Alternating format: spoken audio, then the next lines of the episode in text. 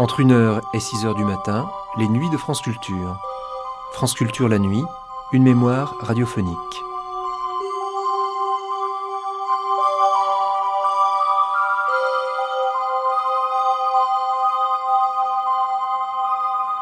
Longtemps, je me suis couché de bonne heure, parfois à peine ma bougie éteinte, etc., etc. Oui, longtemps les enfants se couchent de bonne heure et doivent se coucher de bonne heure. Ensuite, tout commence, ou tout se prolonge, dans le sommeil, dans le rêve. Mais quel rituel entoure ce grand moment dont on se souvient toute sa vie d'adulte? Des rituels, si ça se trouve, mais là n'est pas la question de cette matinée des autres qui suit, que nous reproduirons, grandes personnes, et masquerons à l'envie. En attendant de grandir, reportons-nous à nos chambres d'enfants.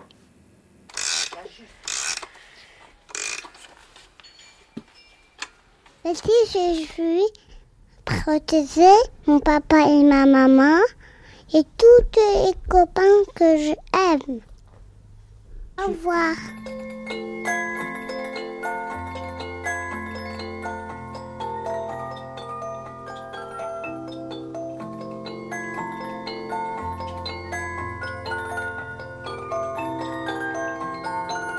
La matinée des autres, les rituels du coucher de l'enfant, par René Elkaïm Bollinger. Réalisation Christine Berlamont.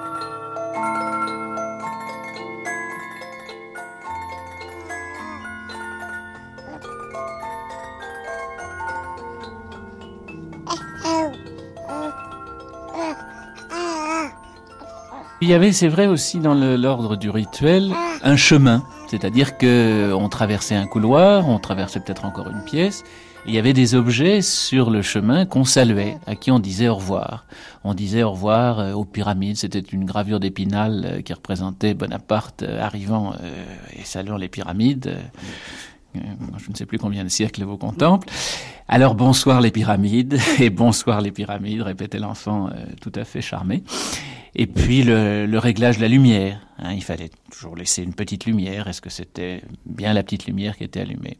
Et puis, euh, et puis on allait se coucher. Et puis au moment d'éteindre, il fallait encore euh, quelquefois apporter un verre d'eau ou bien une fleur d'oranger.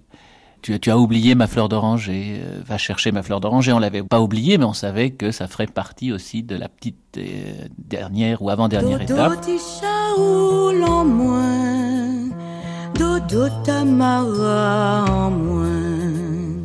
Ce chemin jusqu'au lit, le soir ou à la sieste, ce peut être un lent cérémonial ou une affaire rondement menée.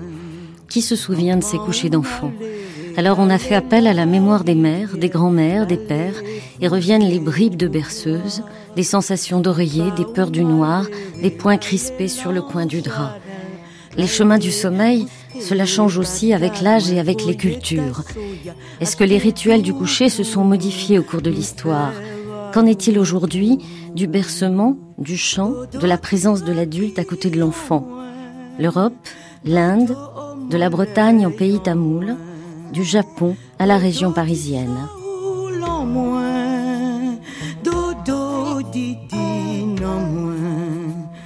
Les rites du coucher de l'enfant entre savoir populaire et savoir scientifique, avec Jenna Breja, Raïssa Breja, Olivier Elisabeth Zucker, Marie-Paul Kenache, Thérèse Bezy, Anne-Marie Rouet, Hélène Stork, Pascal et Absami Amrogayan, Anne Joliette, Shizuru Ozoya.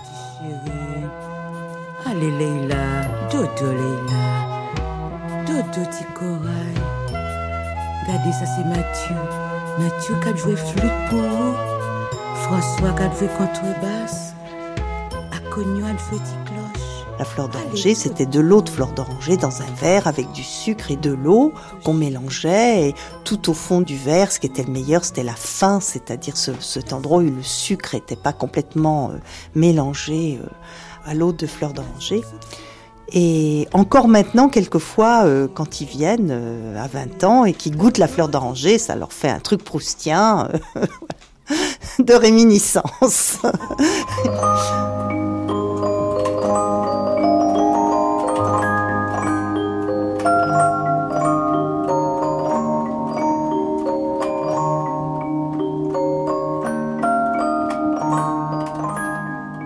nana, le doudou, le mouchoir, puis chacun a, quelque chose de très précis. Hein.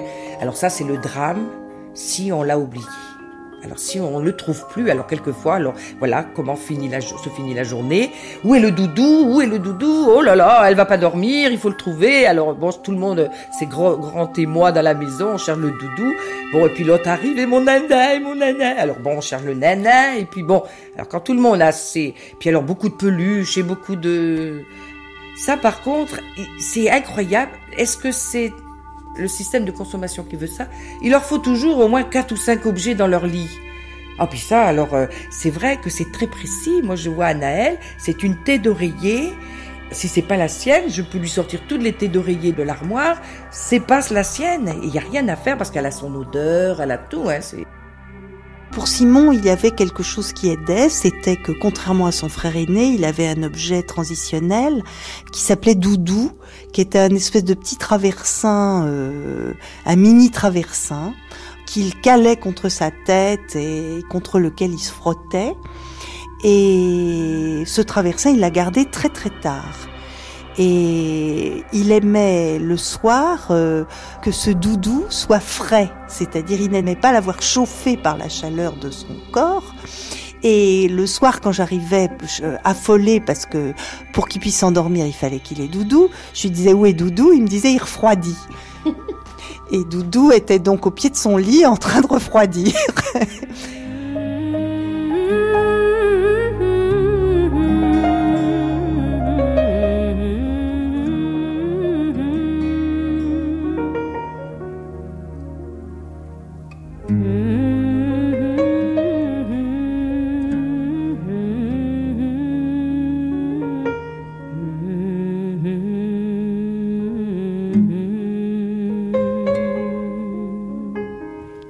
corps aussi bien que de l'âme des tout petits enfants, il est avantageux pour tous, mais surtout pour les plus jeunes, que le plus possible, toute la nuit comme tout le jour, il y ait, en plus du nourrissage, une sorte de branle. Bref, qu'il leur serait avantageux de vivre, si c'était possible, comme s'ils ne cessaient de naviguer sur la mer. Platon, Hélène Stork, pédopsychiatre, cite ce texte de Platon dans le livre qu'elle a dirigé, Les rituels du coucher de l'enfant, variation culturelle. Alors bercer et naviguer et aussi chanter. Hélène Stork. Les difficultés pour s'endormir qu'à l'enfant euh, sont des difficultés qui ne sont pas du tout récentes et propres au monde moderne, ça a toujours existé. Toutes les nourrices sont sues de tout temps qu'il n'était pas aisé d'endormir euh, un enfant. Et puis ce texte nous montre aussi la valeur euh, quasi universelle du bercement comme mode d'apaisement du tout petit enfant.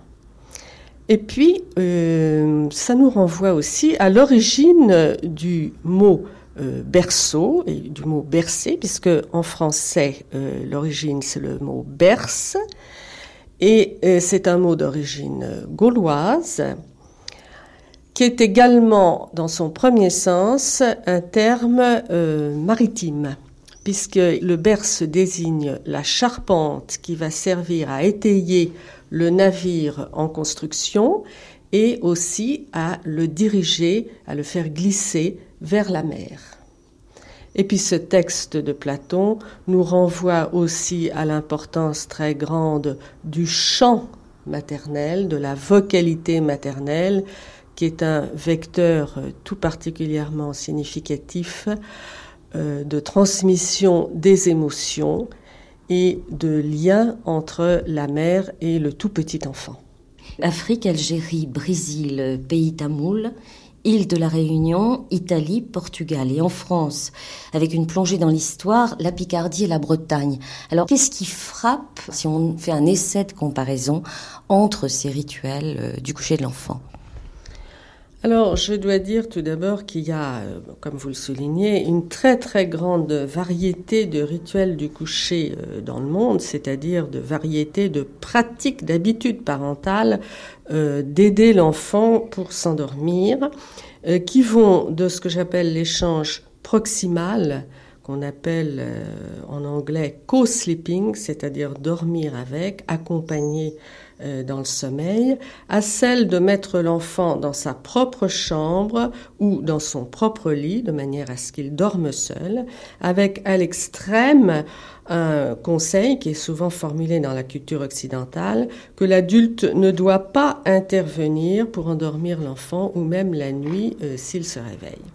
Alors, est-ce que je dois vous dire d'emblée qu'il y a une très grosse controverse euh, actuellement euh, dans, la culture occidentale? Parce que déjà, on constate qu'un très très grand nombre d'enfants présentent des difficultés euh, d'endormissement, de 20 à 30% selon les statistiques, soit aux États-Unis, soit dans les pays européens, notamment en France, parce qu'il y a des variantes selon les pays européens, évidemment. Les consultations de sommeil se multiplient.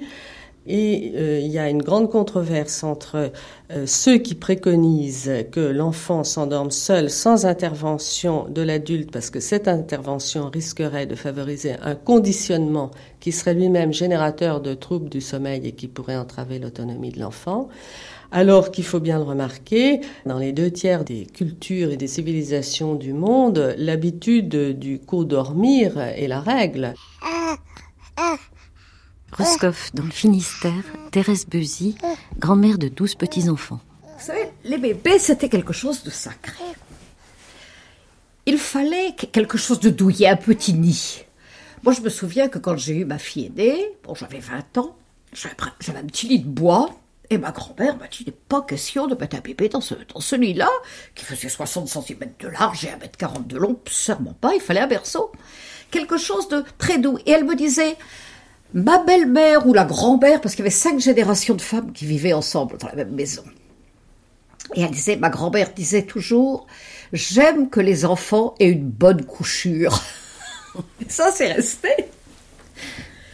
Il fallait donc tout ce qu'il y avait de, de plus doux, de plus chaud. C'était ça Mhm. surtout. Hein. Mais c'était quoi alors de la... Alors, il y avait un berceau. Alors, ici, euh, la, la paillasse, c'était du varech. Du varech séché. Alors, bon, on trouve pas ça très. Euh, on a eu de la balle d'avoine aussi. À la saison de la balle d'avoine, alors là, alors ça donne une poussière. Et alors, les oreillers de, de duvet, tout ce qu'il y avait de plus fin, et les dredons de duvet, les couvertures de laine, bon, bah, les, les petits draps qu'on brodait. Moi, je sais, quand j'ai commencé à coudre des petites chemises pour ma fille, ma grand-mère m'a dit Ah, la machine à coudre, il n'en est pas question, il faut tout faire à la main, il faut pas qu'il y ait le moindre. Bon, on imagine mal ça maintenant. Marie-Paul Kenache, île de Bas. J'ai vécu trois ans chez ma grand-mère parce que ma grand-mère vieillissant, on ne pouvait plus la laisser seule. Donc j'avais à ce moment-là, j'avais euh, bah oui, de 9 ans. Hein. Donc j'allais tenir compagnie à ma grand-mère. Alors là, j'ai j'ai dormi dans un lit clos. Le lit est entouré de bois, hein, et il y a, on, on pénètre dans le lit, donc on monte sur un banc qu'on appelle le banc clos, et puis on pénètre dans cet espace qui n'était pas très long d'ailleurs, et il y avait des rideaux qu'on fermait, ou alors quelquefois même il y avait une porte hein, qu'on fermait. Et alors, parce que évidemment le travail, hein, ils n'avaient pas le temps de rester bercer leurs enfants, mais par contre, comme il fallait aussi qu'ils dorment, ils installaient le bébé dans le lit clos. Et il était suspendu dans un petit Moïse, quoi, dans le lit clos. Et quand le bébé pleurait, eh bien, le père ou la mère n'avait qu'à donner un coup de pied comme ça pour balancer le. Mais c'était tout, c'était ça leur euh, la façon de bercer les enfants. Après, à notre génération, donc chez papa et maman, il y avait le petit lit, la bercelonnette, qui était conçue pour, puisque le petit berceau était suspendu sur des, des petits, enfin, bon, il y avait, comment dire, des tiges de bois. Et donc, euh, on pouvait bercer l'enfant. Il suffisait d'enlever l'arrêtoire et puis le- l'enfant était bercé. Mais là, je pense que déjà, il y avait plus une notion de tendresse qu'il n'y avait peut-être pas dans la génération précédente, parce que c'était la réalité quotidienne. Hein. Il fallait travailler, il fallait survivre, fallait, c'était pas la même chose.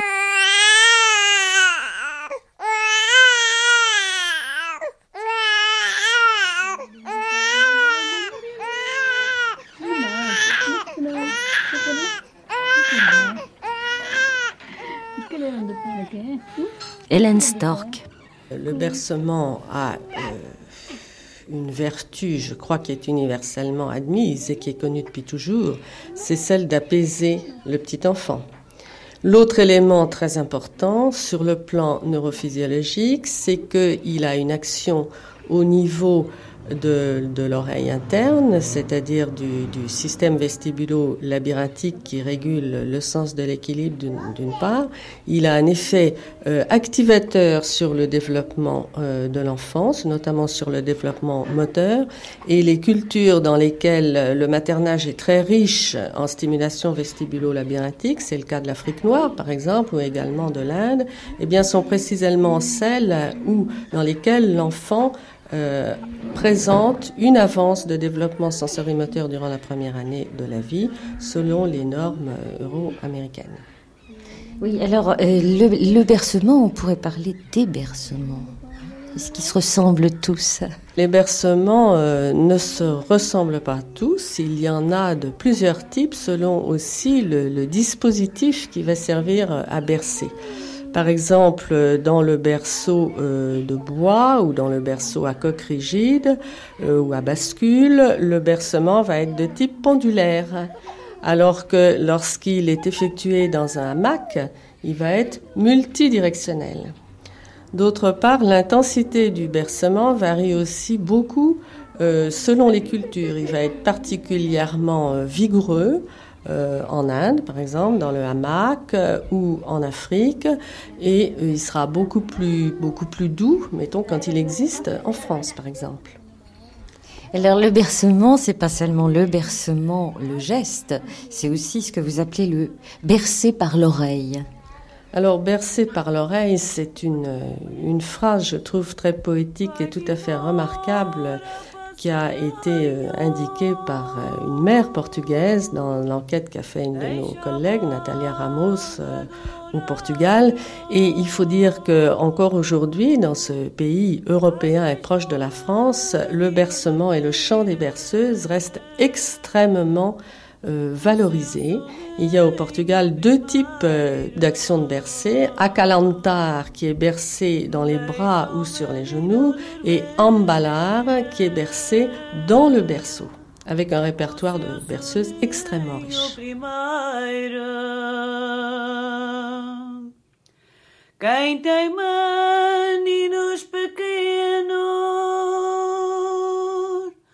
À força-lhe de cantar. Ai, quantas vezes as mães cantam com vontade de chorar. Quantas vezes as mães cantam com vontade de chorar. Alors euh, au Portugal, par exemple, le sommeil est personnifié par une entité mythique qu'on appelle Joao Pestana, dont le nom signifie littéralement le clignotement des cils. Euh, au fil des temps, il est devenu Papao Negro, c'est-à-dire un personnage maléfique qui est susceptible de dévorer l'âme du dormeur, par exemple. Ou bien encore Omen do Saco, l'homme du sac, qui pouvait emporter les âmes donc dans son sac. Et ces personnages, ils sont tantôt invoqués pour faire peur à l'enfant qui ne veut pas dormir, tantôt invoqués au contraire pour les chasser par crainte qu'il n'enlève le tout petit ou qu'il n'exerce le maléfice sur lui. Alors, je vais, vous donner par exemple deux exemples de berceuses où il est évoqué. Va-t'en, papa, au négro sur ce toit, laisse dormir l'enfant d'un sommeil paisible. Ou bien encore, Va-t'en, vieux papao, va-t'en, jeune papao, n'emporte pas mon petit dans la gueule du loup. Alors on peut rapprocher de ce personnage aussi euh, peut-être notre marchand de sable, dont l'origine lointaine est assez mal connue. Et on trouve des équivalents dans les autres cultures. Par exemple, les mères japonaises aussi euh, font appel à différentes entités. Alors il y a le chat tigré, la souris, le charpentier, la femme de, des neiges, ou encore l'oni, qui est une sorte de diablotin qui tient à la fois de l'ogre et du dieu Pan, et qu'on invoque lorsque l'enfant ne veut réellement pas dormir. Et euh, au Brésil aussi, on a par exemple, on invoque un petit singe qui s'appelle Akutipuru. Akutipuru, prête ton sommeil pour endormir l'enfant. Jean Turututu, derrière le Murundu, c'est un petit arbre, viens prendre Néné, le bébé, qui ne veut pas dormir, par exemple. On retrouve cela de manière très très générale, mais euh, les berceuses font aussi appel à des entités bénéfiques et euh, généralement d'origine religieuse. On va invoquer, par exemple, dans la culture euh, occidentale, euh, bien souvent, euh, la Vierge Marie, euh, les saints, euh, les anges. En Inde, on va invoquer euh, le dieu tutélaire euh, de la famille, par exemple. D'abord, je dîner, je, je me couche je fais la prière. Jenna Breja, 3 ans. Après, on lève, hein, on prend le petit déjeuner. Après, on va à l'école. au matériel. Et, et après, on va jeter un carambar au coca. Dors mon petit quinquin, mon petit pouchin, mon gros rogin. Tu me feras du chagrin si tu ne dors point jusqu'à demain. Ainsi l'autre jour, un pauvre dentelière, un ami Clotance, un petit garçon, qui depuis trop quart d'heure fait jo que de brère, tâche de la dormir par une canchon. Allez, Dijon, ma narcisse, t'auras du pain d'épices, du gogo, si t'es sachet te fait dodo. Cette chanson euh, très célèbre du nord de la France, nous la devons à un chansonnier qui s'appelle Alexandre Desrousseaux et elle est parue la première fois sous le titre Le canchon d'Ormouer. Et c'est très intéressant de rappeler à son propos ce qu'en disait l'auteur lui-même, parce que c'est une chanson que disent les femmes pour endormir les enfants. Et par extension, il ajoute que les paroles inintelligibles que prononcent ordinairement les enfants au moment de s'endormir s'appellent aussi canchon dormir. Euh, dans cette chanson, donc, euh, dans le petit quinquin, sont évoquées à la fois les duretés de la condition de vie de la femme, aux prises avec la pauvreté, le travail mercenaire et les soins constants aussi qui sont nécessaires euh, à l'enfant. Alors je vous cite le refrain puis quelques passages comme ça parce que je les trouve tellement merveilleux. Dors mon petit quinquin, mon petit poussin, mon gros raisin, tu me feras du chagrin si tu ne dors pas jusqu'à demain. Ainsi, l'autre jour, une pauvre dentelière, en câlinant son petit garçon, qui depuis trois quarts d'heure ne faisait que tâchait de l'endormir par une chanson. Et puis ensuite, elle utilise tous les moyens à sa disposition, des promesses et des menaces. Et elle ajoute Ni les marionnettes, ni le pain d'épices n'ont produit d'effet, mais le martinet a vite apaisé le petit narcisse qui craignait de voir arriver le baudet. Il a dit sa chanson d'Ormouir. Sa mère l'a mis dans son berceau. Elle a repris son métier à dentelle et répété vingt fois le refrain. Voyez, vous voyez quand même le temps d'endormissement long de l'enfant, ce n'est pas une nouveauté. Et c'est un moyen pour la, mère aussi d'exhaler une plainte. Dans les, berceuses italiennes, par exemple, euh, j'en ai repéré une que je trouve, moi, particulièrement violente, euh, à la fois vis-à-vis du mari, vis-à-vis de l'enfant aussi. hein. Alors, euh, fais dodo. Fais dodo. L'année dernière, tu n'étais pas encore là. Si tu n'étais pas là maintenant, cette année, nous ne serions pas tellement en peine. Dors, dors. Elle est mécontente, celle qui te berce. Papa est heureux et maman a de la peine. Papa boit le vin de la cuve, maman s'affaire avec le bébé. Papa mange la morue séchée, maman s'active à tout va. Papa mange les haricots, maman se tracasse avec les enfants. Papa mange les boulettes de viande, maman reste à jeun. Hélène Stork, là, cette violence qu'on ressent hein, dans cette euh, dans cette berceuse italienne, euh, vous la ressentez aussi vous comme violente, je pense. Et bon, euh, est-ce qu'on peut dire qu'il y a une ambivalence de la mère par rapport et à l'enfant et au père, parce que c'est une véritable revendication. Oui, c'est ce que j'allais vous dire. La, violence, euh, on la, on la rencontre euh, souvent comme thématique des berceuses, mais je parlerai plutôt, en effet, d'ambivalence à l'égard de l'enfant.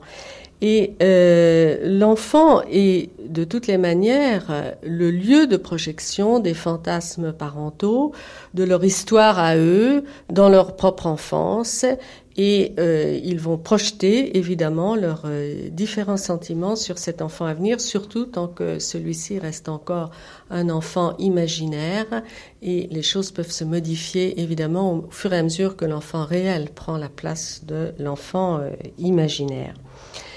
Alors là, sont évoquées aussi, bien entendu, les, les difficiles conditions de, de, vie de la femme. Mais c'est surtout le, une notion d'inégalité et d'injustice qui transparaît, non? Euh, D'inégalité et d'injustice, mais on peut retrouver ça aussi, euh, ce n'est pas toujours le père qui est en cause, ça peut aussi être euh, la mère. Je vais vous donner un exemple d'une berceuse bretonne, si vous voulez bien.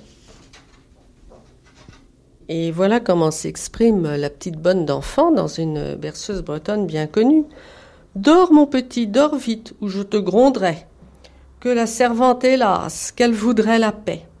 Ta maman est danseuse, ton père est un buveur. Moi, la jeune servante, je reste à la maison. Elle prend l'enfant à témoin, certes, et elle exprime beaucoup, je pense, la solitude de la mère. Et ça, c'est une constante qu'on retrouve dans un certain nombre de, berceuses euh, européennes. Peut-être aussi du fait que nous sommes dans un système familial euh, nucléaire où la mère est souvent seule avec le, le, jeune enfant, doit faire face à toutes ses demandes, alors que dans d'autres cultures où on a le système de la famille élargie, en Afrique noire, en Inde, dans les pays d'Asie de manière générale, il y a des relais et euh, des relais familiaux et une coopération très grande entre les femmes de la même famille, ce qui fait que les tâches sont partagées et que les demandes de l'enfant également sont partagées. Plusieurs personnes de la famille peuvent y répondre. La même pression n'est pas exercée sur une seule et même personne, la mère.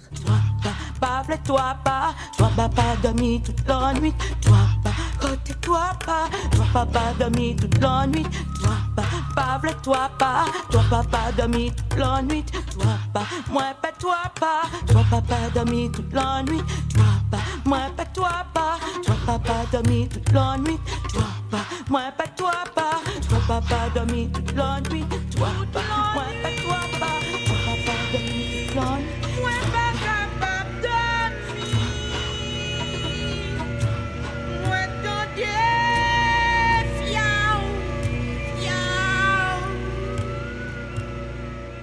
Fais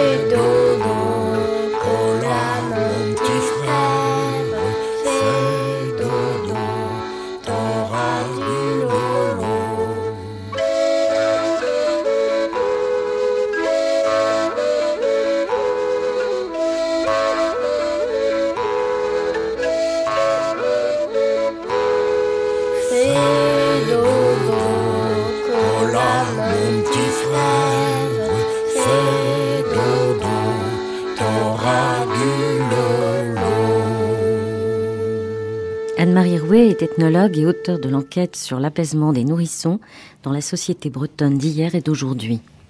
La Bretagne a été très enclavée pendant très longtemps et ça n'a pas beaucoup évolué. C'est la caractéristique justement de, du Finistère en fait. Finistère, Morbihan, les Côtes du Nord peut-être un petit peu moins, quoique dans certaines régions quand même c'est resté assez traditionnel. Mais jusqu'à jusqu'aux deux guerres, enfin la Grande Guerre et euh, la guerre 39-45, euh, les enfants étaient avaient pratiquement les mêmes soins qu'au Moyen Âge. Il Ah, était emmailloté comme une momie, il avait des bandelettes et même dans mon enquête, j'ai trouvé des personnes qui m'ont dit avoir tricoté ces bandelettes pour bien serrer euh, l'enfant dans ses langes et qu'il ait les jambes bien droites. euh. Mes enfants étaient emmaillotés. Moi, ma fille aînée a été emmaillotée jusqu'à un an. C'était comment ce maillot? C'était très serré. Alors, d'abord, euh, une couche. Alors, on faisait des couches euh, dans des draps. Thérèse Bezy, Roscoff. dans des vieux draps. Alors il valait mieux avoir des draps euh, bien usagés pour que ce soit pas trop dur. Alors c'était des carrés qui faisaient euh, quoi 60 ou 80 sur 80 quoi des, des couches. Alors par-dessus, on mettait un linge de coton, et puis un linge de laine l'hiver. Alors ça, ça enveloppait les jambes. Ça les empêchait de bouger. Ah, ça et, ils avaient surtout très chaud. Parce que ça, c'était important, les maisons n'étaient pas chauffées. Moi, j'ai le souvenir de maman, quand nous étions en Normandie, que ma- une de mes filles, qui était née en hiver, eh bien, le soir, avant de la mettre au lit, elle ouvrait la porte du fourneau, vous savez, avait les cuisinières avec... Et elle, elle s'asseyait, elle prenait la petite sur ses genoux, et elle chauffait ses petits pieds dans le four. Est-ce qu'on laissait les enfants seuls? Il y avait toujours des grands-mères. Non, on ne laissait pas les enfants seuls. Pas tout petits. Ils étaient très protégés. Il y avait. D'ailleurs, il y a eu une salle d'asile qui a été faite ici, donc il y a, il y a une- environ une centaine d'années, justement pour protéger les enfants dont les mamans étaient obligées d'aller travailler dans les champs et tout. Donc, ce qu'ils appelaient la salle d'asile. On dit aussi que qu'il y avait des, des croyances qui tournaient autour des corrigans, des, des Ah, il choses y avait comme des ça. chansons comme ça. Euh, par exemple, une autre chanson de ma mère, c'était Le Grand Lustucru. Alors ça, c'était aussi des choses pour vous, vraiment. C'était le grand Lustucru qui passe, emportant dans sa besace tous les petits gars qui ne dorment pas. Vous connaissez pas ça? Le grand lustucru, c'est l'équivalent du marchand de sable. Ah, bah c'était, mais c'était le méchant. Et ça vous faisait peur, vous? Ah, bah, entendez-vous dans la plaine ce bruit venant jusqu'à nous On dirait un bruit de chaîne se traînant sur les cailloux. C'est le grand lustucru qui passe, qui repasse et s'en dira, emportant dans sa besace tous les petits gars qui ne dorment pas. Lolola, lolola, et ainsi de suite, jusqu'au moment où, où les petits ont fermé les yeux. Alors allez-vous-en, méchant homme, puisqu'ils font leurs petits sommes dont vous n'aurez pas mais de petits gars. Oh, le grand lustucru, mais ça c'était... Et ça vous faisait vraiment peur ou vous faisiez semblant Ah, bah, d'avoir peur? non, mais il faut dormir, autrement le, le père Lustucru va venir te prendre. Et il y avait... Puis alors il y avait la prière, alors ça c'était vraiment... euh, ça c'était sacré. Ma grand-mère en inventait, maman. Chacun avait sa petite prière. Alors par exemple, maman c'était je me ma grand-mère. Je me couche dans mon petit lit entre les bras de Jésus et de Marie. Dormez Seigneur au milieu de mon petit cœur. Bonsoir petit Jésus, bonsoir Vierge Marie, bonsoir mon ange gardien. Et après toute la famille défilait. Bonsoir papa, bonsoir maman et les oncles, les tantes, enfin on priait pour tout. Très bien. Et quand j'ai eu mes petits-enfants, le premier ben, commençait la même prière. Et on commence, je me couche entre les bras de Jésus et de Marie. Non, c'est dans les bras de mamé. et à la fin, une fois qu'on a énuméré toute la famille, il a crié Bonsoir Valor Ça, c'était notre chien. Tout le monde y passait. C'était... Mais c'était le moment Ah oui, voilà, il y avait une énumération. Ça, c'est l'énumération. c'est important, ça. hein. de toute la famille.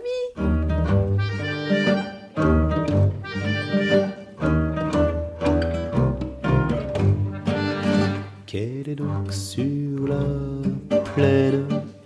ce grand bruit qui vient jusqu'à nous On dirait un bruit de chaîne que l'on traîne, que l'on traîne, que l'on traîne sur les cailloux. C'est le grand c'est le grand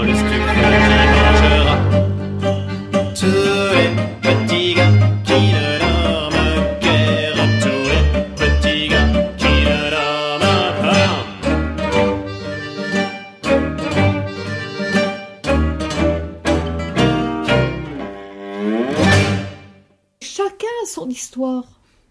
Par exemple Par exemple, oh, bah, bah, Yannick, bon, bah, c'était lui raconter sa naissance.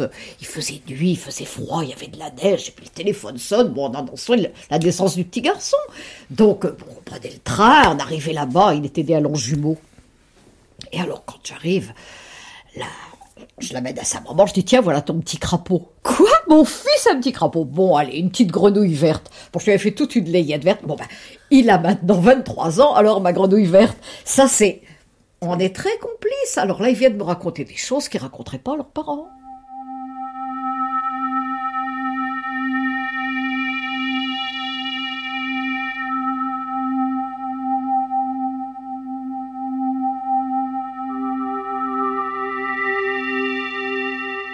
Mon mari était souvent en mer.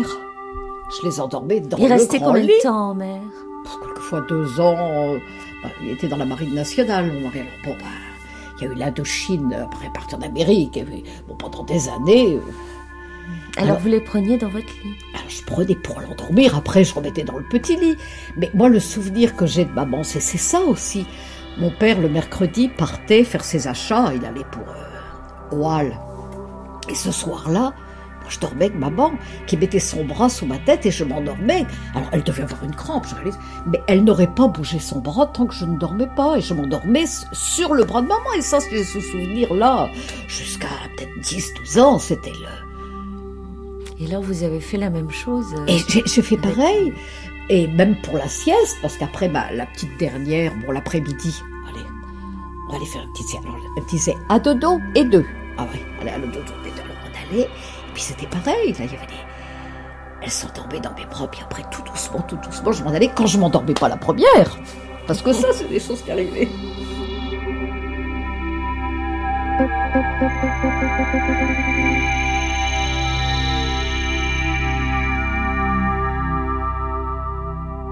Faut-il pleurer, faut-il sourire sur ton berceau?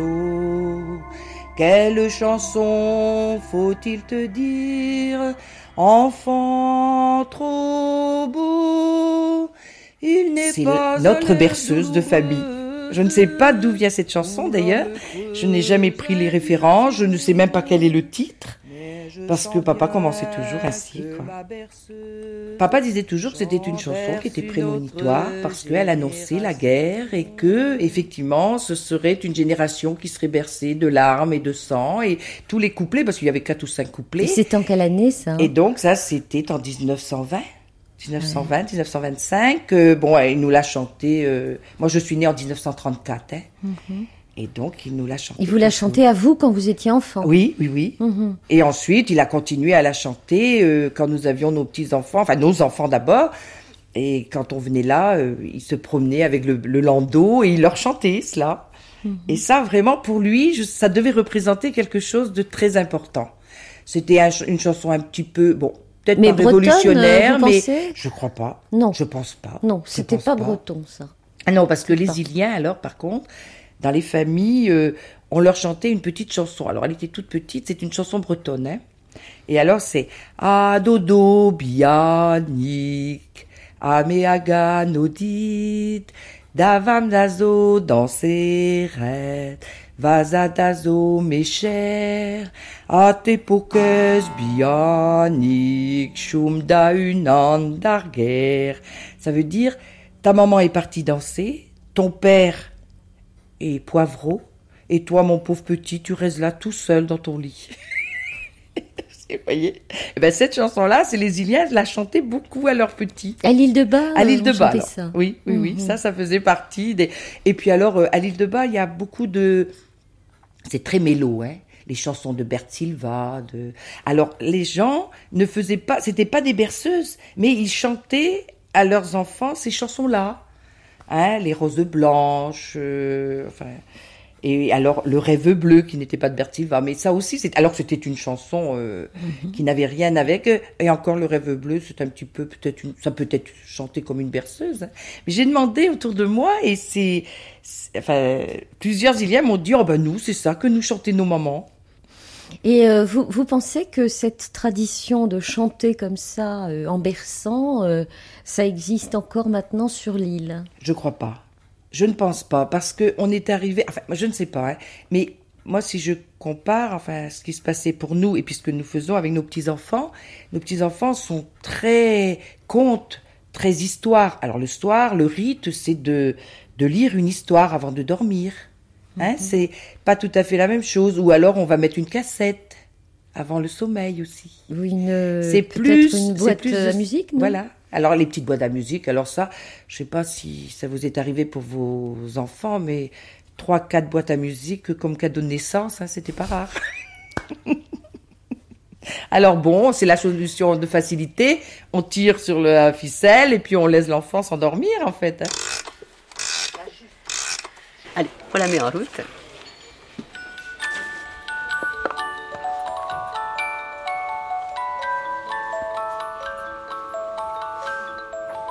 La boutique d'Anne Joliette au Palais Royal. Moi, personnellement, si j'ai cette boutique de boîte à musique, c'est parce que ça se rattache justement à un souvenir d'enfant. Quand on m'a offert un petit coffret que je trouvais très quelconque, pas joli du tout. Et on m'a dit de l'ouvrir, et quand je l'ai ouvert, j'ai trouvé une chose merveilleuse, c'est une petite boîte qui jouait toute seule. Et ça jouait justement un air d'enfant. Et depuis, je ne me suis jamais séparée de cette quoi, boîte. air C'était un air, euh, je, je ne sais même pas son nom, n'est-ce pas? Je, ne pourrais pas vous le chanter. Il n'est pas connu, nous ne l'avons jamais retrouvé ici. C'était où? C'était en Pologne. C'était en Pologne. Oui. Et alors, est-ce que votre mère, vous, vous chantez des chansons quand vous étiez enfant? Oui, oui, oui. Oui, oui. Elle me cha- chantait même une très jolie chanson qui est très, très jolie, dont je me souviens très, très bien les paroles parce qu'elles étaient chantées en, en français, en Pologne, n'est-ce pas, il y a donc euh, 65 ans. Et ça s'appelait, d'ailleurs, je, je l'ai retrouvé une fois dans, une, dans un livre de chansons, peut-être la connaissez-vous. Ce sont des paroles un peu tristes, mais je ne pourrais pas chanter malheureusement. Ça s'appelait, il s'appelait Boudou Badabou et il jouait de la flûte en acajou. Et dans un combat, il est mort là-bas Avec avec. Vous connaissez? Et avant de mourir sur son cœur, il reçut sa belle croix d'honneur. Mademoiselle, c'est pour vous. C'est le seul bijou du pauvre Boudou Badabou. voilà la chanson que me chantait ma mère en, en- en français en Pologne. Et c'était un peu triste, bien entendu. s'appelait Boudou Badabou. Il fit son devoir jusqu'au bout. Et dans un combat, il est mort là-bas avec la Nouba.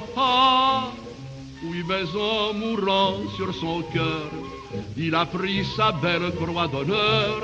Mademoiselle, c'est pour vous, c'était le seul bijou du pauvre Boudou Badabou.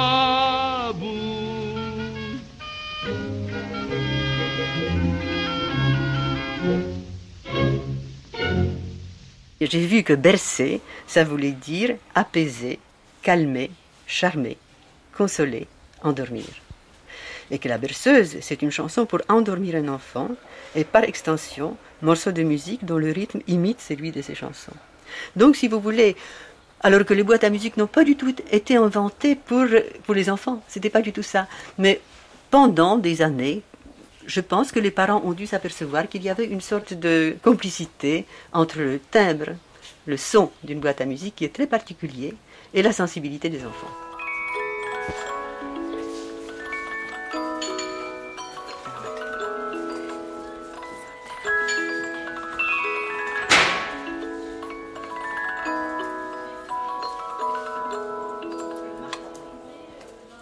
Les Japonais aussi ont leur propre industrie de boîte à musique. Et alors, Donc, qu'est-ce qu'ils choisissent, les Japonais?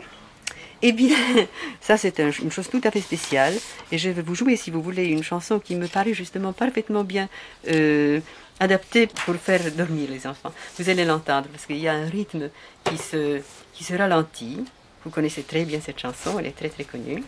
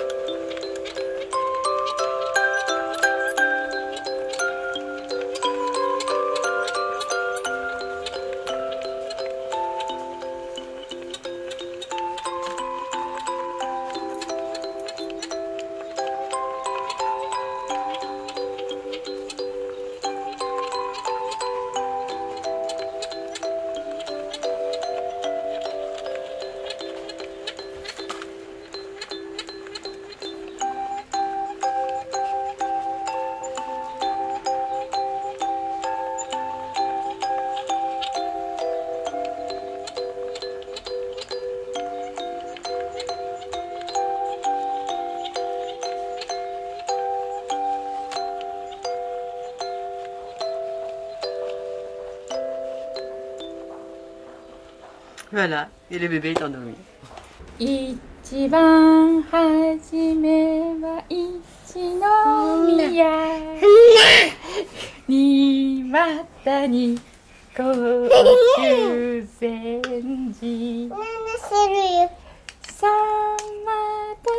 Elle a dit ça c'est du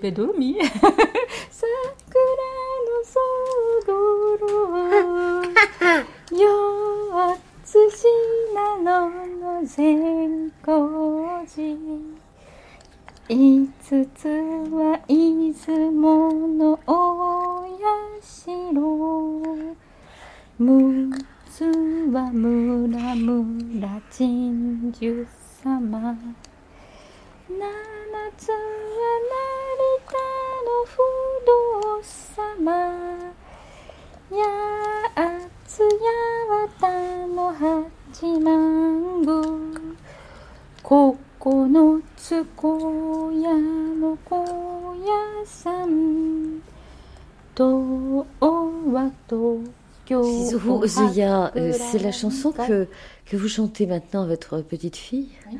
Et c'est une chanson que, je crois, votre grand-mère euh, vous a chantée. Ça, c'est donc une chanson très ancienne, plus que 100 ans, je crois. Ouais. Et qui raconte quoi? Il n'y a pas de signification, c'est un jeu de, jeu de paroles. Et, et votre petite fille, elle a, elle a deux ans? Oui. Comment elle euh, réagit à ça? Enfin, je veux dire, qu'est-ce qu'elle dit quand vous lui chantez cette chanson? Elle chante avec moi, oui, quand elle dort. Et puis, euh, si j'ai fini, elle me demande répète encore une fois. Répète encore une fois, et puis elle dort. oui. Euh, depuis petite, j'ai chanté la même chanson. Voilà, donc j'ai organisé dans ma tête, ça c'est il faut donner de, toujours la même chanson pour euh, chi- comme chant de Pavlov. Et puis euh, j'ai choisi de cette chanson comme j'ai entendu tout le temps quand j'étais j'étais petit. Donc euh, depuis petit, j'ai choisi cette chanson là. Bon, donc elle connaît bien. Et quand elle pleurait vraiment beaucoup, est-ce que vous la preniez dans vos bras? Bien sûr. Euh, même si je suis fatiguée, je caresse bien. 오도마 봉길이 봉길이 봉가라사 갸오람도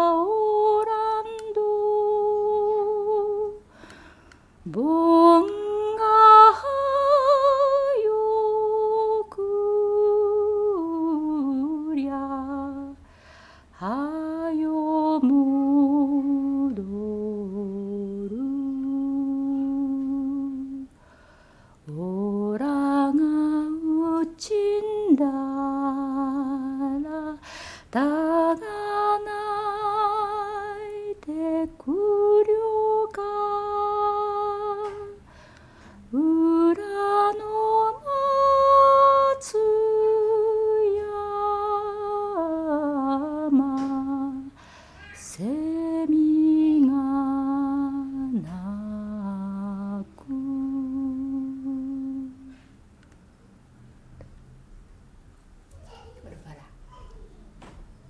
Comme je suis pauvre, c'est- euh, quand je suis mort, qui est-ce qui va pleurer pour moi?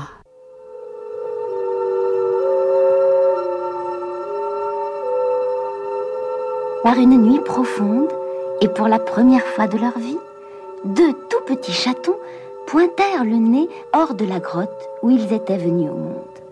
Il faisait si sombre que Gobolino avait de la peine. J'ai même entendu dire que tu travaillais pour lui.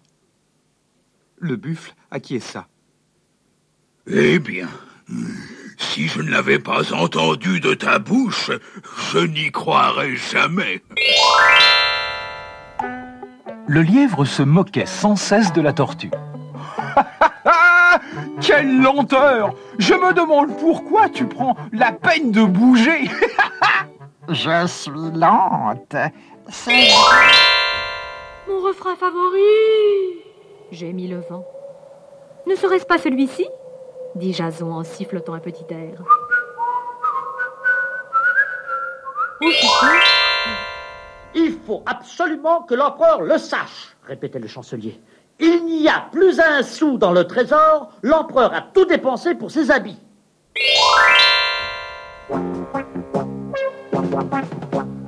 Un jour, un renard découvrit dans le creux d'un arbre des provisions cachées par un fermier. Alléché par tant de nourriture, il se fit aussi petit. Par un beau matin ensoleillé, Aldo se mit à laver les carreaux de sa petite maison. Mais pas moyen d'atteindre ceux du haut. Je suis trop petit.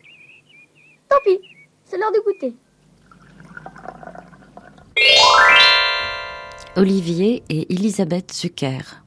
J'ai encore dans l'oreille encore une histoire, encore une chanson. Bon, alors encore une, mais pas plus d'une.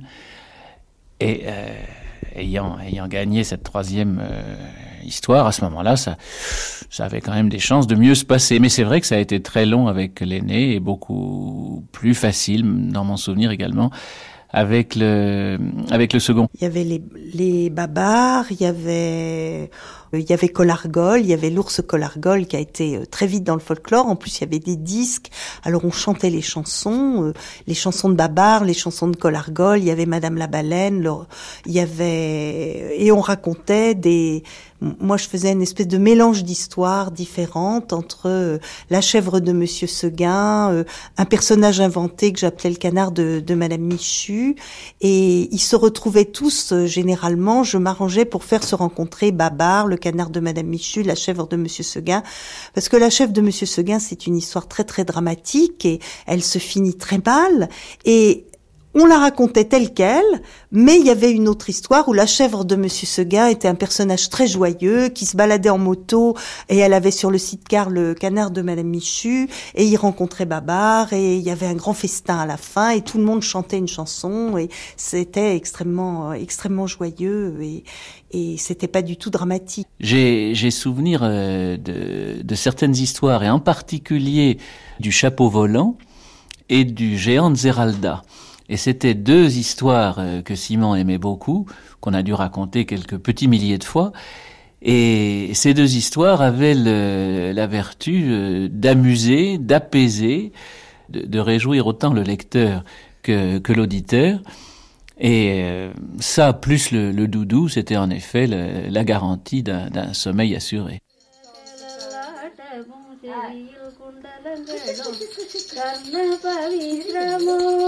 மூவலம் பொந்திருப்போம் முகத்தில் படபடைய கூர்மையோ விசார கண் மலரும். மங்களம் மங்களம். கரத்தில் கங்கணங்களும் கழுத்தில் கண்ட சரமும் காசி மாலை லட்சுமி ஹாரம் பிடி சரமும் சகசிரநாமமும் சாடி கிரமமலையும் தங்க ஒட்டியானமும் சரஞ்சோர தழகும் மங்களம் மங்களம்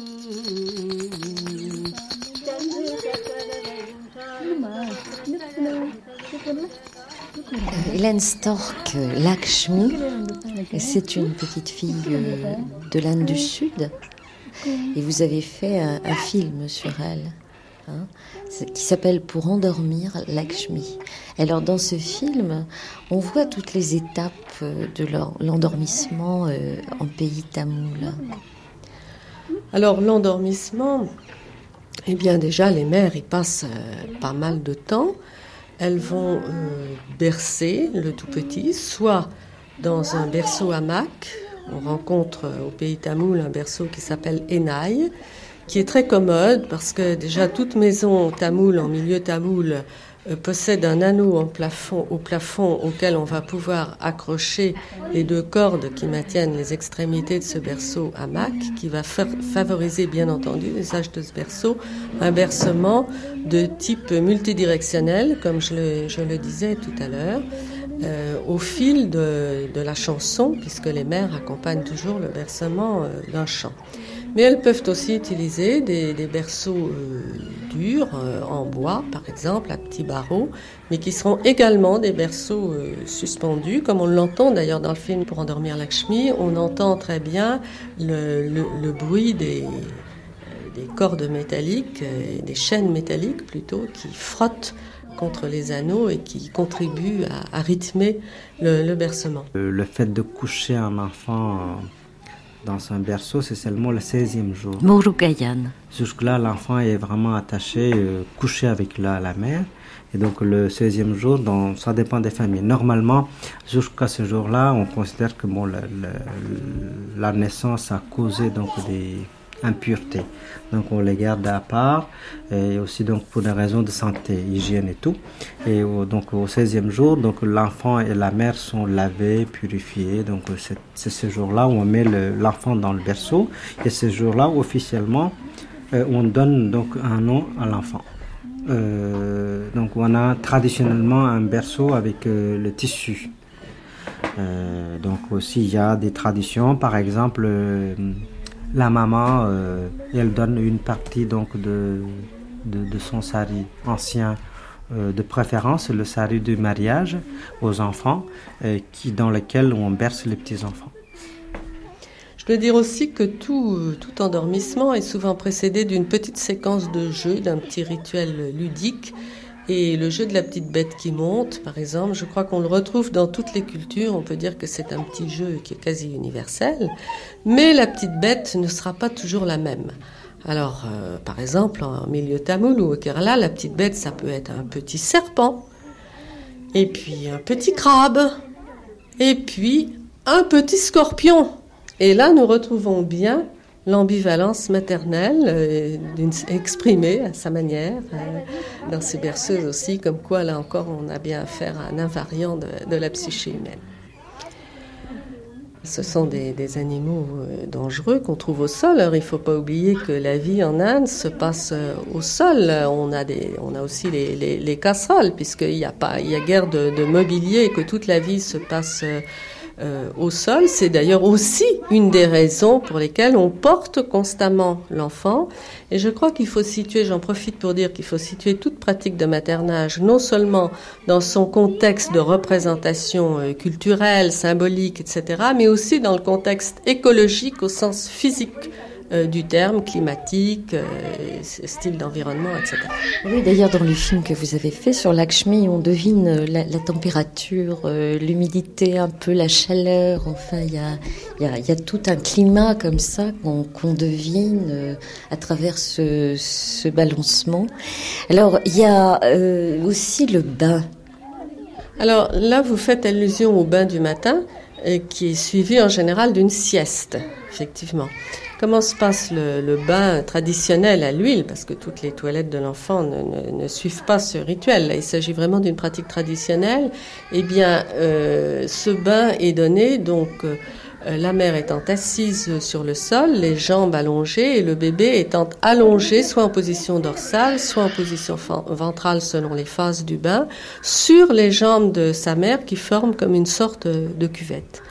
Alors ce, ce rituel, on peut dire, bien que ce soit un soin, ça fait partie des soins courants, des routines de soins infantiles, mais c'est très ritualisé, euh, commence toujours par euh, l'onction euh, des, des différents orifices, les yeux, etc., en descendant jusqu'à l'anus, puis ensuite les, les, les différents membres, l'ensemble du corps qui sont massés.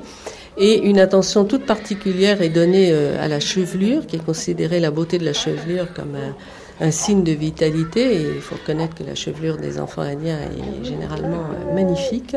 Et le, le spectateur occidental est toujours frappé par la vigueur euh, des, des, des massages euh, au niveau de la tête, mais aussi de, de l'ensemble du corps. Et ce qui est très intéressant aussi, c'est que le bébé participe lui-même à son maintien, est très actif, et tout ceci contribue certainement à cette avance assez notable de développement, parce que la petite que vous voyez sur le film a en fait deux mois et demi, et très souvent quand je le montre, euh, on me dit oh mais elle a au moins six mois cette petite.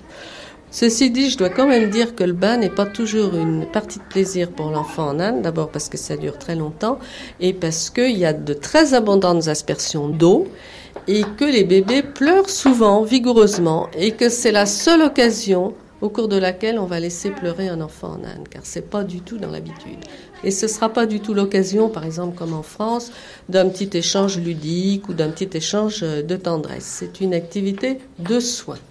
Qu'est-ce qu'on pourrait dire sur le plaisir de la mère euh, à masser l'enfant? Est-ce que ce plaisir existe? Est-ce qu'il se dit? Est-ce qu'il se raconte Euh, Je ne pense pas que ce soit vécu euh, en tant que plaisir. C'est vécu en tant qu'activité bénéfique pour la santé de l'enfant, pour son bon développement. Et euh, il faut le pratiquer avec un, un grand art, une grande maîtrise. Et c'est pour ça que l'apprentissage maternel, si je puis dire, n'est pas du tout laissé au hasard.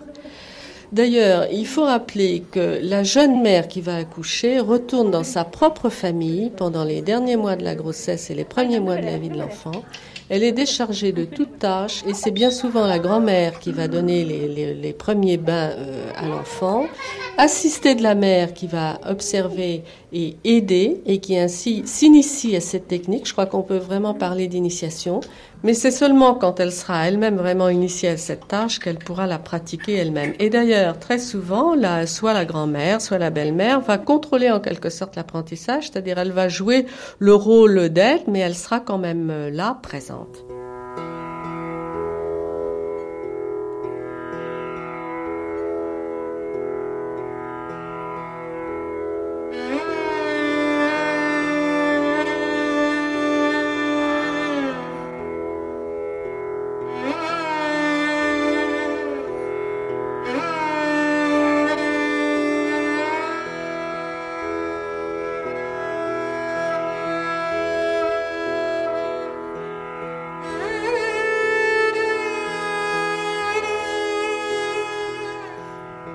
Pascal Murugayan a assisté à un baptême en Inde du Sud.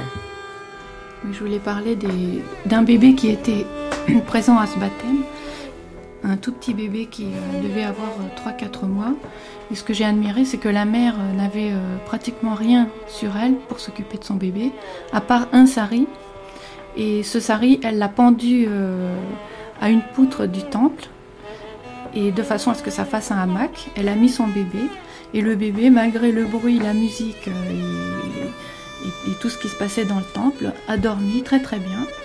Et quand il se réveillait, elle l'allaitait tranquillement. Vraiment, le bébé n'était pas du tout un problème, il était là. Donc ça, je trouve que par rapport à notre vie à nous, c'est vraiment très simplifié. D'abord, l'enfant est roi. Et bon, quand il naît, Vraiment, on s'occupe énormément de lui et surtout, il a un contact énorme avec la mère, pratiquement tout le temps.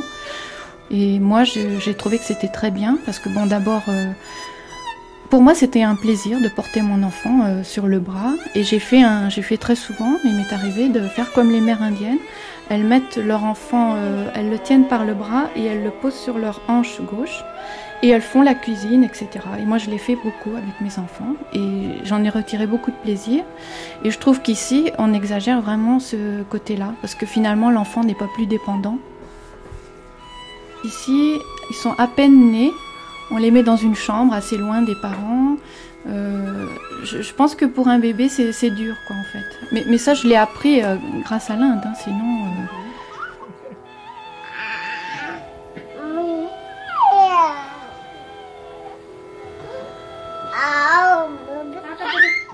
Marie-Paul Kenache, Île-de-Bas. Notre histoire est un peu marquée par euh, le fait que papa ait perdu sa maman quand il était tout petit, hein, puisque sa maman est morte en couche en mettant au monde le deuxième enfant.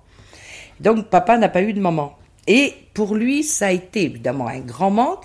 Et je crois qu'il a pallié ce manque en s'occupant beaucoup des enfants, parce que c'est assez rare que l'homme... Euh, se lève la nuit. Enfin, chez nous, papa disait toujours, bon ben, maman a le mal de vous mettre, a eu le mal de vous mettre au monde. Donc la nuit, c'est moi qui me lève parce que, pour tout vous dire, le soir, bon, ben, il n'y avait pas les couches hein, comme maintenant. Donc quand vous avez sept, parce que nous étions huit enfants. imaginez les, les draps qu'il aurait fallu laver. Donc papa avait pris l'habitude la nuit, il se levait deux trois fois par nuit. Il nous sortait de notre sommeil, nous faisait faire pipi, et nous recoucher. Et il passait comme ça dans toutes les chambres. Alors le prendre dans les bras, par exemple, est-ce que est-ce que ça, ça se faisait quand euh, l'enfant pleurait, bien sûr? Alors, là, c'est justement, c'est là que l'éducation, d'après Madame Francis Gay, comment j'élève mon enfant par Madame Francis Gay, c'était surtout, euh, je pense qu'il y avait aussi des notions bien moralistes là-dedans. Hein. Il fallait surtout pas que l'enfant devienne capricieux.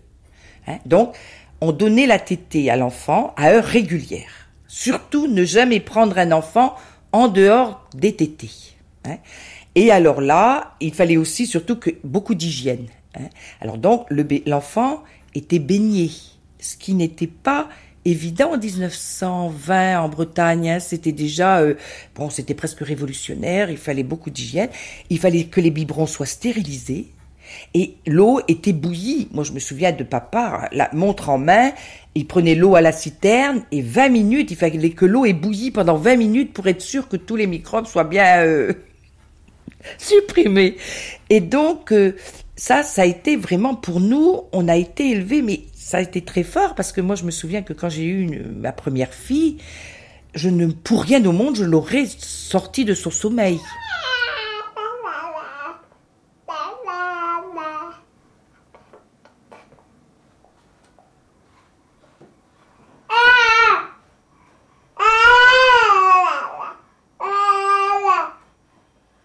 Moi, j'ai d'abord souvenir, avant même d'avoir chanté des, des, des, chansons ou raconté des histoires, d'avoir bercé euh, un tout petit enfant qui venait de naître, et c'était mon fils aîné, et de l'avoir bercé très très longtemps le soir quand il ne voulait pas s'endormir. En fait, c'est ça mon, mon plus ancien souvenir. Parce que, bon, on, on avait envie que l'enfant s'endorme le soir, on le mettait tout naturellement dans son berceau. Et puis comme c'était un, une sorte de paquet d'épingles, euh, qu'on avait l'impression que euh, quand il était posé dans son, dans son lit, c'était une sorte de, buisson ardent de, souffrance intolérable. On le reprenait aussitôt.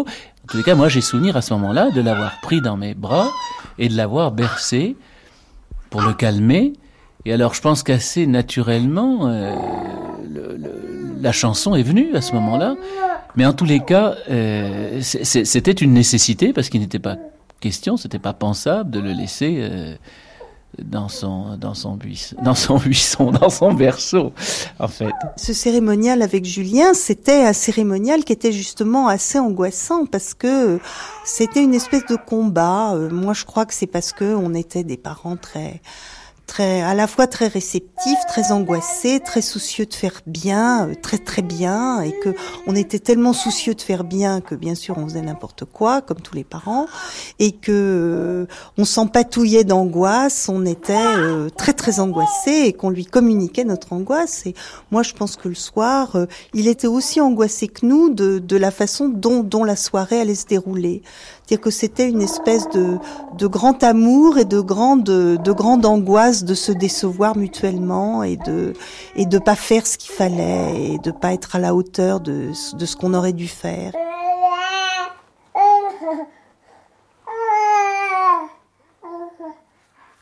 Ah, le bain, c'était le bain, c'était presque toujours réussi. Ça, le bain, parce que c'était le début de la soirée, c'était le moment où on se retrouvait, puis il y avait l'eau, il y avait les canards, il y avait tous les jouets autour, il y avait ça, c'était vraiment généralement très très euphorique le bain. Puis il y avait il y avait un côté très sensuel, il y avait il y avait la chanson avant, il y avait la chanson, on chantait c'est l'heure du bain, c'est l'heure du bain, bain bain, comme ça qu'on scandait, et c'était vraiment, on arrivait avec le peignoir, euh, et puis il y avait la sortie du bain avec le peignoir où on rigolait, on se chatouillait, on, se prenait dans les bras. Enfin, ça c'était très très très très chaleureux, très très corporel, très très physique avec l'enfant. C'était un moment très fort. Bon, puis après c'était plus difficile parce que euh, bon, on sentait que la soirée s'avançait. Lui-même probablement sentait qu'il y aurait un moment où il allait falloir qu'il s'endorme, et, et il était angoissé de dormir. Une bête. Mais qui bête ça, Dimitri Une mouche. Et j'étais le nom. Mangel déjà, oui, c'est celle-là qui était. L'autre jour, à la rivière, gardez gens manqué mourir. Son tiflet qui sauvait moi, tiflet ça me considérait. Mireille Stork, on parle de séparation entre la mère et l'enfant. Est-ce que cette séparation est liée à la peur du soir, à une angoisse chez la mère comme chez l'enfant? Elle est liée du, déjà, il est toujours difficile de passer probablement des activités diurnes au, au, au, sommeil, de quitter toutes ces activités de la journée et aussi de quitter la présence euh, parentale. Je pense que c'est ça l'élément important et a fortiori aussi quand les deux parents travaillent, euh, sont souvent séparés de l'enfant toute la journée. Si celui-ci est en nourrice ou à la crèche, celui-ci cherche en milieu occidental parfois aussi à prolonger le, le, le, le temps qu'il va pouvoir être avec ses parents. D'où ce qu'on appelle des difficultés d'endormissement, mais qui sont en fait un mode d'adaptation de l'enfant à ses conditions de vie, je pense qu'on peut aussi l'interpréter tout à fait comme cela. Et lorsque l'enfant euh, vraiment a du mal à s'endormir, alors on parlait aussi d'insomnie du nouveau-né, du nourrisson, euh, quand quelquefois le coucher peut durer deux heures, euh, qu'est-ce que ça veut dire Où on en est là? Ben, ça, ça, veut dire justement bien souvent qu'il y a deux choses. Ou bien parfois les parents se sentent culpabilisés justement par leurs longues absences dans la journée liées au mode de travail. Et de ce fait, ils ne savent pas toujours non plus euh, donner avec douceur, mais quand même une certaine fermeté, les limites à l'enfant. Je pense que le temps d'endormissement ne doit pas dépasser quand même euh, une certaine durée, qu'il faut savoir à un moment dire apaiser l'enfant, savoir bien l'apaiser et lui dire bon maintenant cela suffit. Mais l'apaisement, il doit se préparer. Ce n'est pas qu'au moment de l'endormissement. Par exemple, si l'on joue très vigoureusement avant de l'endormir et tout, euh, euh l'enfant aura davantage de mal euh, à s'endormir. Ça se prépare tout doucement, la transition euh, entre veille et sommeil, et surtout par une grande sécurité. L'enfant a besoin d'une grande sécurité. Je me souviens pas d'avoir eu des angoisses. Par contre, ma sœur aînée, elle ne se souvient que de peur dans cette maison.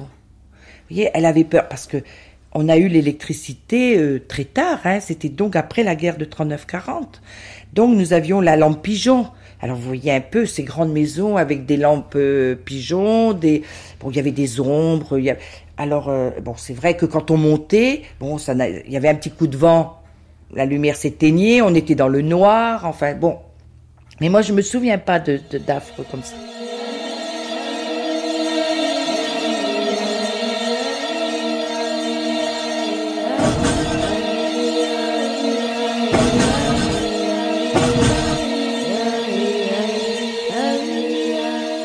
Évidemment, il y a toutes les croyances bretonnes, aux corrigans, aux fées, au diable, surtout dans la région euh, de Saint-Paul-de-Léon, parce que c'est une région très très croyante. Hein, Anne-Marie Rouet. Où le, catholicisme était vraiment euh, très profond et où les gens avaient une peur affreuse du diable. Il y a des tas de croyances comme ne pas laisser le, berceau vide parce que le diable peut s'y nicher ou alors ne jamais laisser un bébé seul parce que les fées vont l'emporter ou les corrigans vont venir lui faire... Euh, les corrigans, euh, c'est quoi? les corrigans, ce sont des, des genres de petits lutins, sans doute, euh, enfin quelque chose, des, petits esprits maléfiques qui se promènent dans les campagnes. Enfin, moi personnellement, j'en ai jamais vu, mais enfin.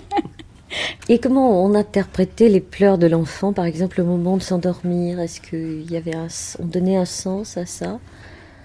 Oh, souvent, euh, bon, c'est de partir euh, le soir. De toute façon, euh, c'est les ténèbres, c'est les forces du mal. bon, c'est toutes ces croyances-là également hein, qui sont un peu.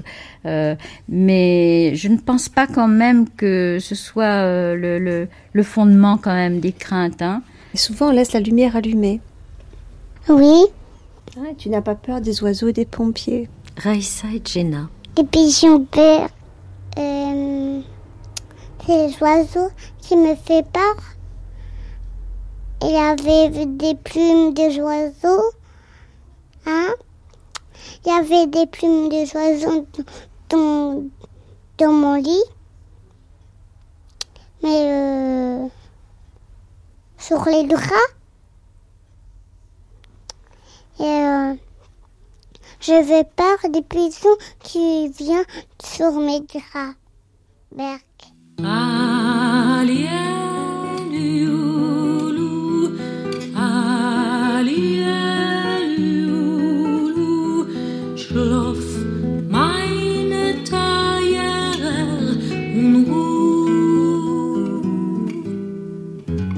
En Europe, les prescriptions sur le bercement et les contacts avec l'enfant varient beaucoup selon les époques. Chez les psychanalystes et les pédiatres, il y a plusieurs courants contradictoires. La psychanalyse, à certaines époques, a beaucoup mis l'accent sur le risque d'érotisation euh, du corps de l'enfant. Euh, la, la, culture occidentale euh, à notre époque est marquée par ce courant de pensée. Déjà précédemment, je pense qu'on peut dire qu'on avait euh, une tradition de ce genre parce que l'Église euh, catholique dans les temps anciens interdisait la proximité euh, des corps, bon, du, notamment la proximité du corps des parents et de l'enfant, en raison de la, du, du taux de mortalité important qu'on attribuait à l'étouffement, mais aussi par crainte d'érotiser le corps de l'enfant. Et ce discours a été repris ensuite plus tard par la médecine à la, suite des découvertes de Pasteur sur la contamination microbienne. Et on pensait que c'était bon pour sa santé, donc euh, afin de lui épargner le risque d'infection, euh, d'isoler l'enfant dans une chambre, dans son lit. Donc nous avons toutes ces influences. Et je vous rappelle que le célèbre accoucheur français Pinard disait le meilleur berceau est celui qu'on ne peut bercer. Donc on a assisté dans les pays occidentaux à une véritable guerre du berceau, aux États-Unis aussi, sous l'influence euh, du docteur Spock euh, notamment.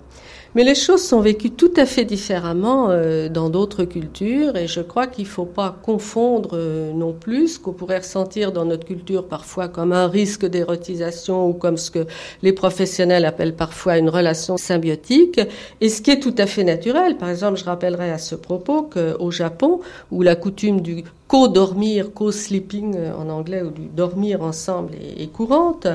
Euh, ceci, cette coutume s'appelle kawa, et kawa signifie rivière. Donc on assimile les parents aux berges de la rivière, et l'enfant qui dort entre eux sur son propre petit fouton, son propre petit matelas, est assimilé, lui, à la rivière. Donc il dort dans, son, dans le lit de la rivière, en quelque sorte, entre ses deux parents, ceci jusqu'à 5 euh, ou 6 ans. Donc je pense qu'on peut pas, les, les, les, normes culturelles sont très différentes et je crois que ce qu'il faut, c'est euh, une certaine souplesse et se défier des jugements de valeur, telle coutume est bonne, telle coutume est mauvaise. Je crois vraiment que c'est la souplesse et la, la liberté et la tolérance qu'il faut préconiser. Et alors, euh, vous, vous, aviez des contacts euh, corporels euh, avec la mère ou la ah grand-mère ou ah votre père oui, oui. Ah oui. Est-ce qu'il vous touchait, il vous, il, vous caressait ou il vous embrassait? Alors, il nous embrassait, mais surtout pas nous caresser. Ça, c'était. Il y avait des parties du corps qu'on ne caressait pas. Hein. C'est-à-dire? Ben, c'est-à-dire que on vous embrassait le visage, mmh. mais maman ne se serait sûrement pas permis, enfin, de nous caresser le corps elle aurait eu l'impression de, d'être, euh, enfin, de faire un péché, quoi. On n'a jamais pensé, et même à la génération donc de, de mes parents, ils n'ont jamais pensé que l'enfant pouvait souffrir. Certainement pas. Pour nous, ça a été vraiment une découverte de penser que l'enfant était un petit homme avec sa psychologie propre et que l'enfant, quand il pleurait, c'est parce qu'il souffrait ou parce qu'il avait besoin de quelque chose ou tout simplement parce qu'il avait besoin d'être bercé et on le prenait, on le caressait. Et, c'est vrai que nos parents nous disaient, vous allez en faire des enfants capricieux.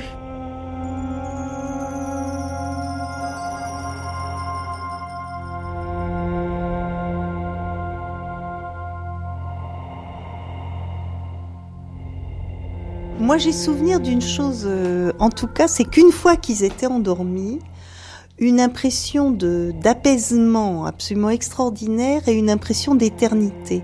C'est-à-dire que je crois que quand on a chez soi un petit enfant qui dort, on, que j'ai une impression que j'ai jamais retrouvée après, c'est qu'on a l'impression qu'on a une une que la vie est immense, que la vie est très longue.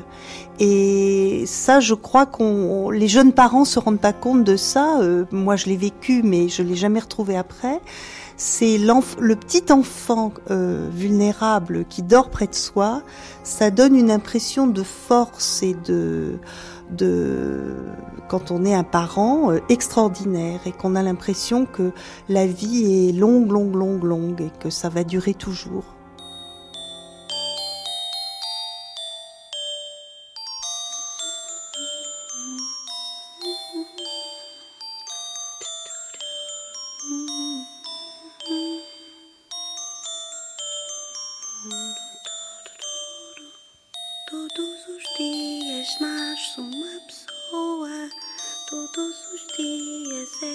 que é Natal, ser fulano tal, é já pessoa, senhora dona dama, é já pessoa.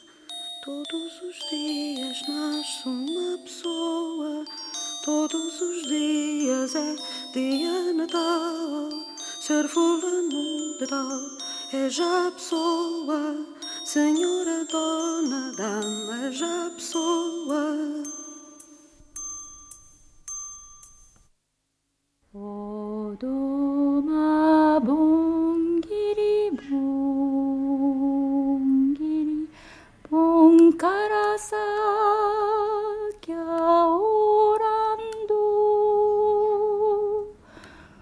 La matinée des autres, les rites du coucher de l'enfant, avec Jenna Breja, Raissa Breja, Olivier Elisabeth Zucker, Marie-Paul Kenache, Thérèse Bezy, Anne-Marie Rouet, Hélène Stork, Pascal et Apasami Murugayan, Anne Joliet, Chezuru Ozoya. Un grand merci au Centre audiovisuel René Descartes et à Madame Kervella à Roscoff. Enregistrement à Roscoff, Cyril Bécu. Mixage, Manuel Couturier, Marie-Dominique Bougot. Réalisation, Christine Berlamont. C'était une émission de René Elkaïm Bollinger. Cette émission a été diffusée pour la première fois sur France Culture le 2 juillet 1996.